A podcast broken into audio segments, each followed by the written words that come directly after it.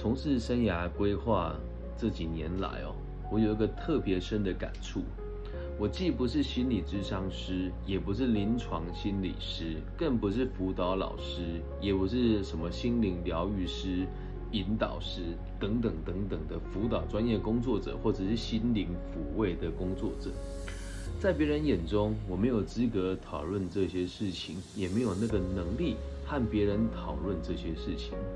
但是我们在咨询的过程当中，常常你会发现，没办法好好上班的，不愿意好好上班的，或者是没有能力让自己取得别人信任、相信自己有能力独立生存下去的这一群朋友，或多或少都会有一些别人眼中呃有的这个精神疾病，或者是他个人认为他自己有精神方面的疾病哦。我先说。在这样的状况之下，如果我主动告知对方说：“哎，你这个好像有忧郁症啊，别人如果没有用的话，你找我聊一聊。”又或者是我跟他说：“哎，你这个想要自杀跟有幻听啊，我也有啊，我来跟你讲我怎么做。”假设我这么做的话，或者是我主动告知跟他讲。我可以协助你解决这个问题，不论我有没有收费，只要被对方或者是第三者觉得我做的是智商，我就有可能遭受牢狱之灾。在我们台湾这里的心理师法第四十二条有规定。未取得临床心理师或智商心理师资格，擅自执行临床心理师或智商心理师业务者，处两年以下有期徒刑，得并科新台币三万元以上十五万元以下的罚金。所以，我现在做的这一集，如果我录了节目说我说的一切都是事实的话。成为了呈堂证供，我很有可能会遭遇牢狱之灾。那至于这一集的和我一起对谈的这三位朋友，也就是这个小女孩、小女孩的爸爸、小女孩的妈妈哦，他们都表示我们不会做这件事情啊，所以呢，我只能告诉你这一集呢，你就当做是我编的吧。至于是真是假，你也不要太在意。我不想惹祸上身，但我也想要说说我真实的看法。啊，我们做这个工作这么多年了，真的很多时候你不想讨论这个问题也很难。甚至有的人会拿着他的宗教来跟我讨论说：“哎，我们的这个师傅说工作不重要，修行比较重要。”那这时候我就要跟他讨论我心里面的信仰。还有他们的宗教的真实的含义是什么？所以这并不是我的本意，只是我们做生涯规划的老师，如果没有办法去了解他内心真正所缺口的那一块，你跟他讲再多都没有用。做生涯规划绝对不是帮他把履历自传的错字改一改。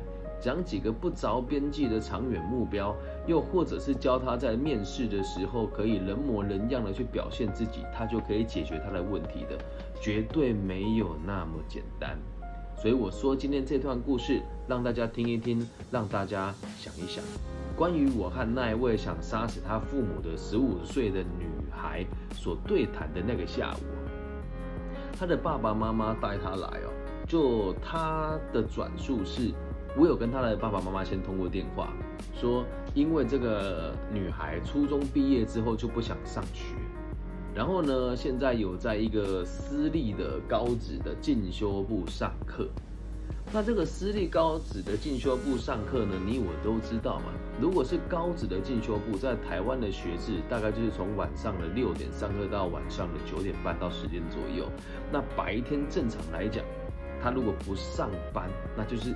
游手好闲，再加上这很尴尬。我们台湾呐，在十六岁以上才有办法去工作。那虽然十五到十六会有所谓的童工的这个概念哦，但大部分的业者也不想惹祸上身，所以不大会有机会聘用童工。因此，他的父母跟我的转述是，他求职也不认真哦，也不跟人家互动，上学也不积极，连去上学搭车跟搭捷运。很多时候也会因为自己在学校太晚而错过了末班车。言而总之，父母把他陈述的是一个非常被动、消极，然后一无是处的女孩。所以来到我的那个办公室找我求助。那爸爸妈妈都算是有头有脸的生意人，从事的是贸易行业的工作。那一开始哦，就是他跟我通知完之后，有时候他来找我聊聊天，我都会先请我的这个助理先跟他们联系看看。然后我的助理也跟我说，诶，他其实父母来填表单的时候，也就是说他不想要积极找工作，想要你帮忙劝说他。那我就融合了一下他父母对我的主观的这个陈述，然后也去想了一下这个女孩的状况。我心想，她才十五岁，不想上课，也不想上班，这问题肯定不是只有求职动机这么简单呐。那一般老师如果遇到这种个案，一定也就是不知道该怎么办才好。所以我在引导过后和她聊完了，发现。这个宝贝女孩已经日夜颠倒三年了，从十二岁开始起算，三年没有一天是作息正常的。你说，哎，怎么可能？那她去初中的时候不用上学吗？各位亲爱的朋友们，请你们不要怀疑哦。全世界很多地方都认为我们台湾的普及教育做得很好，但是来到学校不认真学习的学生也大有人在。目前台湾的这一些呃，我们所谓的不积极、不认真，或者是甚至是没办法好好写字的青少年的比例，其实也不低。那学校老师也都没有去介入嘛。那他这样的状况持续了三年，再到现在，本来也不想读高职，是父母强迫他，他才去就读高职的啊。所以他这三年来这样子生活在这么黄金的时期。他既然日夜颠倒，就不会正常的吃饭，没有摄取正常的营养。那既然日夜颠倒，就代表他的脑子没办法好好的发展，所以他的脑力的发育一定也有一些状况。是怎么样这样子三年持续下来，现在都快要中辍了，学校一点作为都没有，父母才转接到我这边来呢？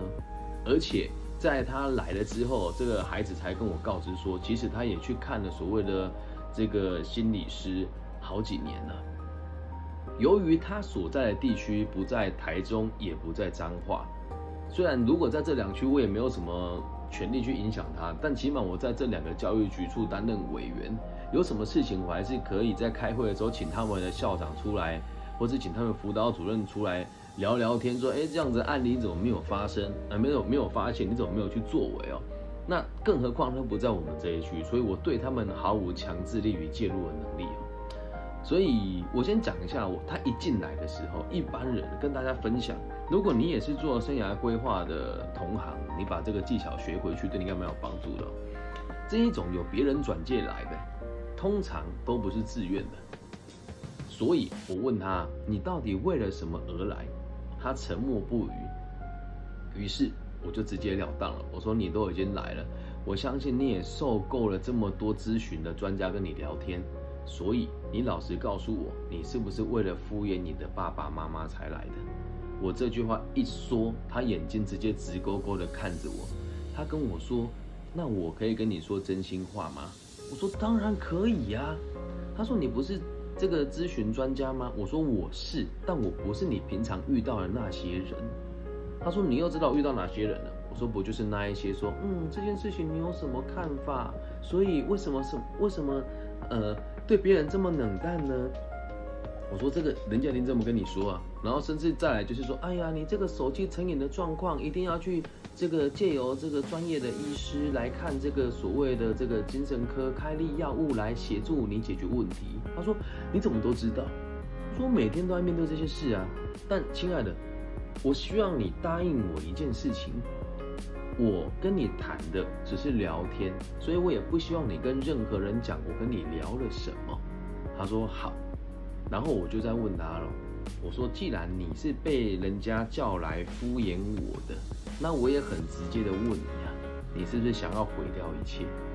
他就没有说话，看着我。他说这可以说吗？我说可以啊。他说对。我说那你有跟任何人讲过吗？他说没有。他说：“这跟找工作有关吗？”我说：“亲爱的，这关系很大。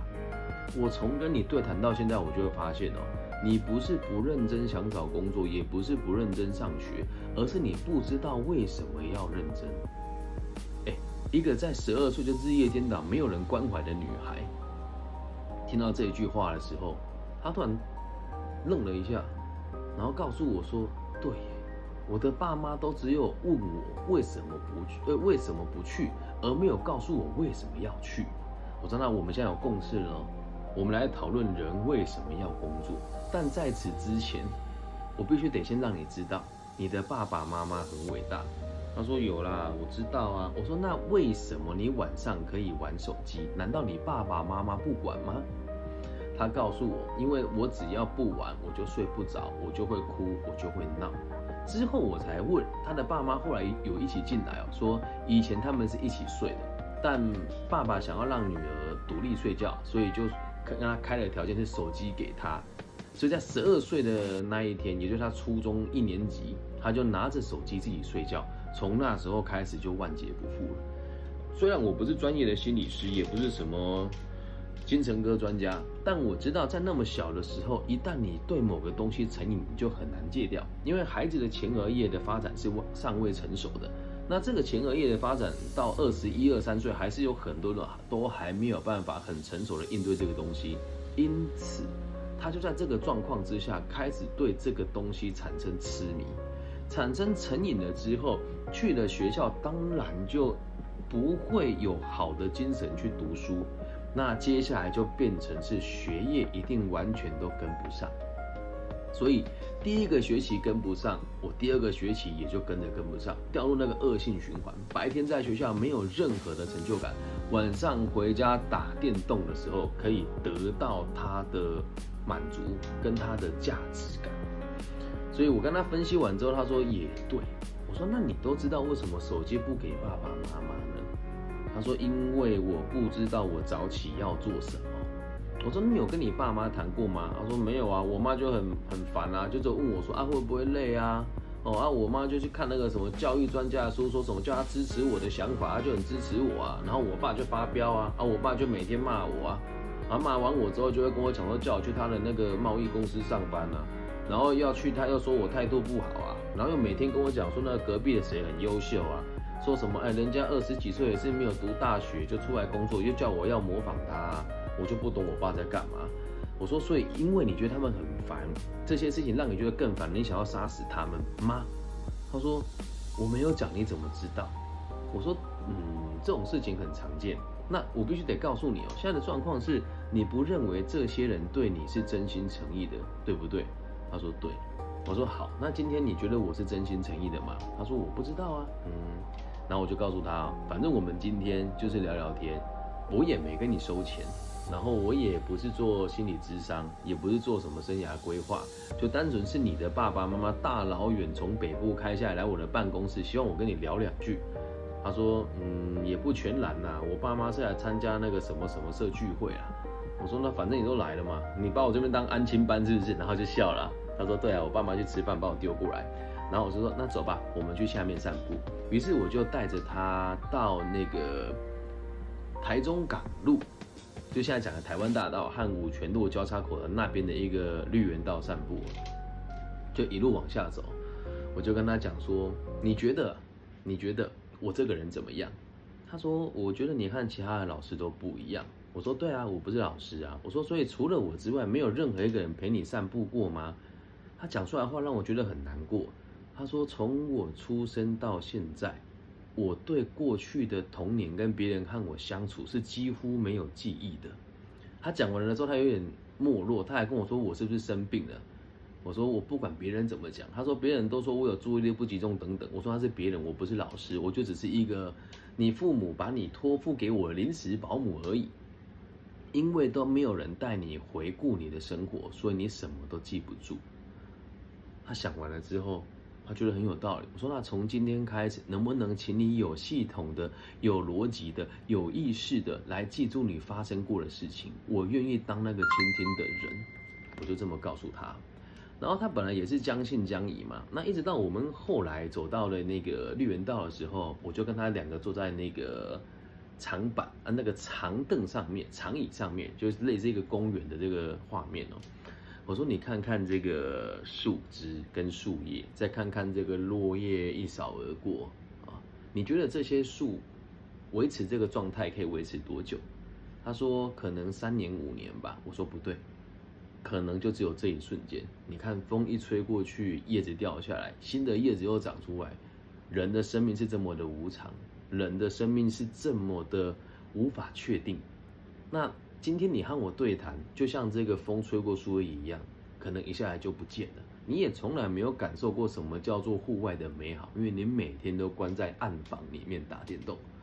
他说：“对。”我说：“来，那我们一起晒个太阳，听听风吹的声音。”然后我就跟他在那边坐着，眼睛闭起来，然后公车开过去的时候，叭，行人的声音，脚踏车的声音，然后旁边小孩打闹的声音，我就问他说：“你听到了什么？”他说：“我觉得很吵。”我说：“那有哪些声音？”他还跟我讲：“我听到了什么？听到了什么？听到了什么？听到了什么？”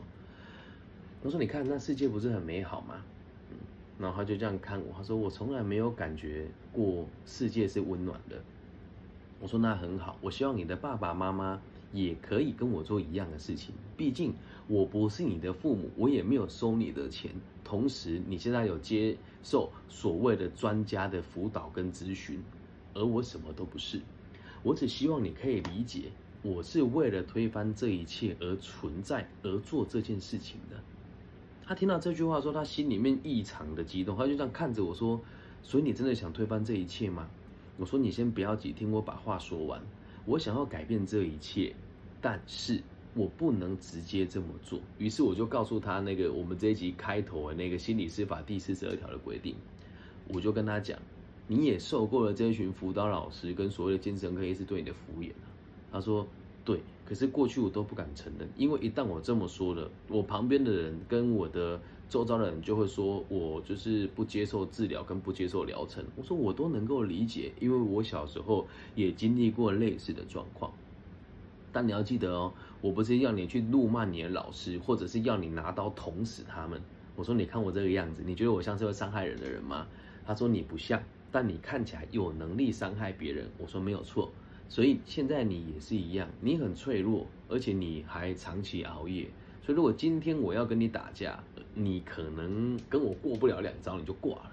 所以能不能答应我，让你自己强韧一点，让别人知道我不需要你们虚伪的关怀，我不需要你们因为拿了钱才愿意关心我，我可以自己过得很好。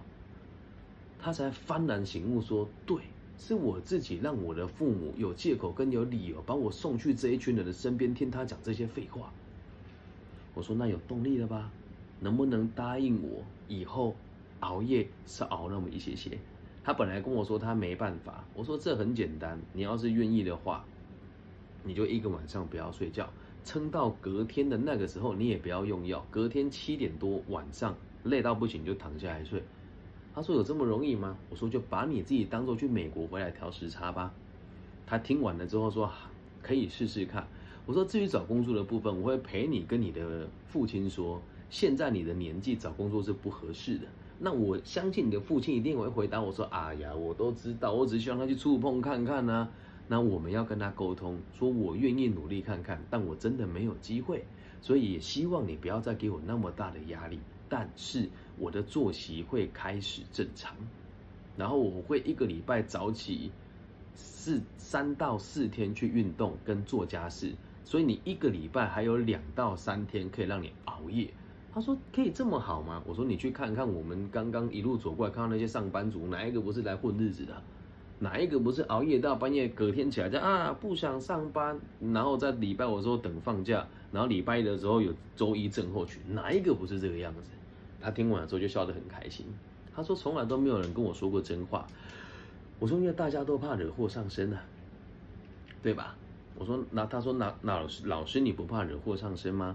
我说我也有一点经验了，我也没有跟你们收费，我也没有制止你去上供你的资金给那一些过去。影响你的人，但我跟你说，你可以有你自己的自主意识，所以跟我一点关系都没有。我不是做智商，我只是告诉你你该怎么做。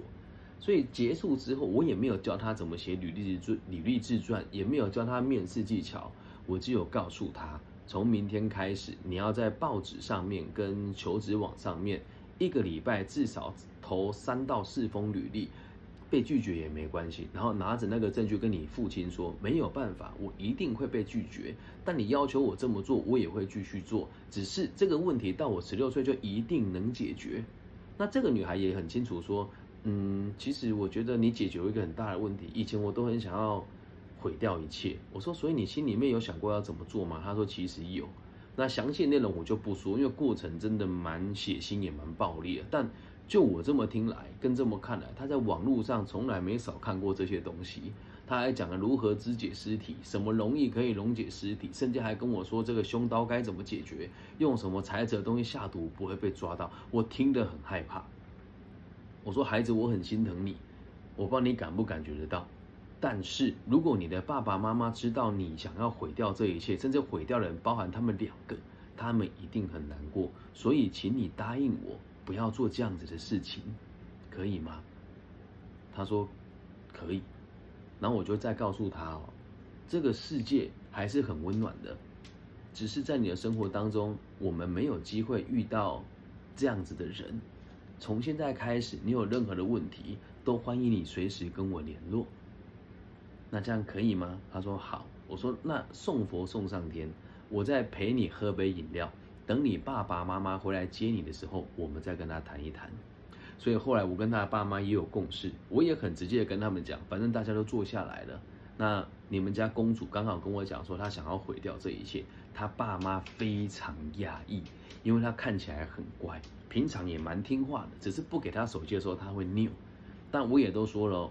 我们只是说出真心话，那我宁愿说了之后我们一起防范。然后最后我是说，那妈妈，你可不可以不要再随时问他有没有吃饱，或者是累不累？然后跟他说你做什么我都支持你，你没有，你在支持让他摆烂，他心情他自己也知道。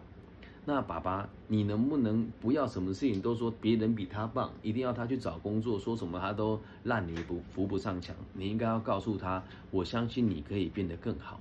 之后，我问了两位爸妈，你们认为教育的本质是什么？他们回答不出来。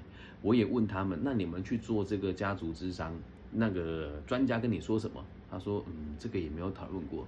我说，那我就分享我的立场给你们听，然后再跟他的爸爸妈妈讲一次，根据心理司法第四十二条规定，我不能做这件事情，逻辑告诉他，说，如果你愿意的话，教育的本意就是让我们的孩子跟学生有能力在压力中学习与成长。并且对他人保有兴趣。那刚刚在父母进来之前，我就跟这个小女孩说了：“你跟你爸妈讲，我们现在打算是什么？”小女孩就说：“我以后每个礼拜至少会找三到四份工作，投履历、打电话，并且告诉你，我现在求职是不可能那么顺利的。同时，我也很谢谢你们给我这些环境，然后送我手机。我愿意和你们一起找到方法，不要再每天熬夜。”从他的嘴巴讲出来，他的爸爸妈妈都不信，然后爸爸还本来又是说：“哎呀，你都说说而已。”我就马上跟爸爸做一个不要这么说话的手势。我说：“这我们从现在开始练习，要相信他可以。”嗯，然后事情就结束了。所以我不是心理咨商师，但我每天的工作都要遇到这一些动机非常薄弱、甚至想要毁灭世界的朋友。我不能说我做的是心理咨商。但我想跟大家说一句，如果你愿意的话，也不要吝啬你的关怀，因为这个法条摆在这个地方，就让很多老师不敢往核心去讨论问题。至于我这么做有没有风险呢？说真的，我都敢在节目里面讲了，就代表我视死如归。也欢迎各位想要检举我的同行，请你举出有效的证据。了解吗？因为在这一阵子，也有很多人对我群起攻之，那甚至是在很多行业里面，因为我的用心跟我的真诚，会挡到某些人的财路。那既然都决定要做了，我就必须得义无反顾的做下去。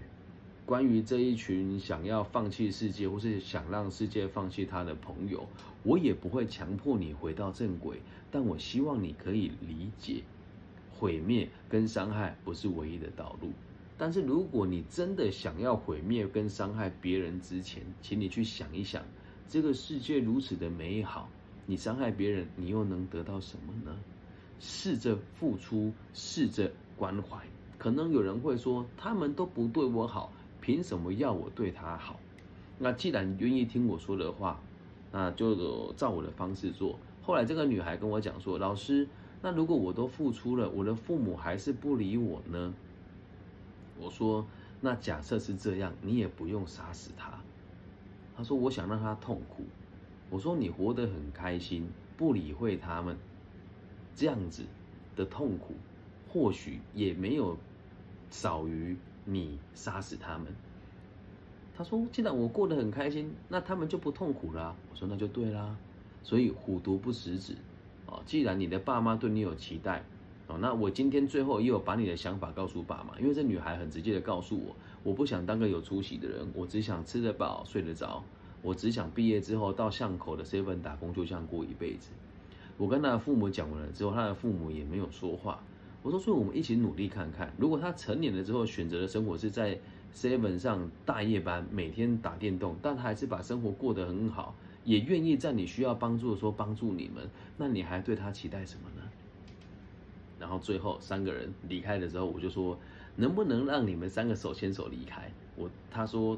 这样很怪，然后他爸还不要，然后妈妈也觉得有点怪怪的，我就跟那个小妹妹说：“你可以试试看，总不能让我牵你的手吧？”然后爸爸就有点腼腆的搭了他女儿的肩膀，女儿一开始肩膀还是这样，有点不适应。但当妈妈走过去搂住他女儿的腰的时候，我看到那个小女生把头靠在爸爸的肩膀上，我就知道我又做了一件有意义的事情了。以上就是这一集全部的内容了，希望大家喜欢。那一直以来，我们的节目也都没有收费。然后最近也要跟大家做一个小小的这个拜托啦。我在东海大学的课程很有可能今年是最后一年了，因为校方告诉我，如果没有超过十五位同学认证，那这个课程就得腰斩。虽然我已经是所有微学分课程里面招生招的最好的老师了，但学校有这个要求，我觉得我也很开心。我不知道他们有没有用一样的标准去衡量其他老师。那因为我这一堂课的课程名称并没有跟动，所以等于是我要在陌生开发多十五位的同学选修这一堂课才可以延续下去。所以你身边如果有人就读东海大学，或者你有亲戚朋友就读东海大学，或者你自己本身就读东海大学的话，麻烦你听到这一集之后私讯我，然后跟我说，老师，我想要就是协助你来选，我想要来选这一堂课，然后让这堂课可以继续开立下去。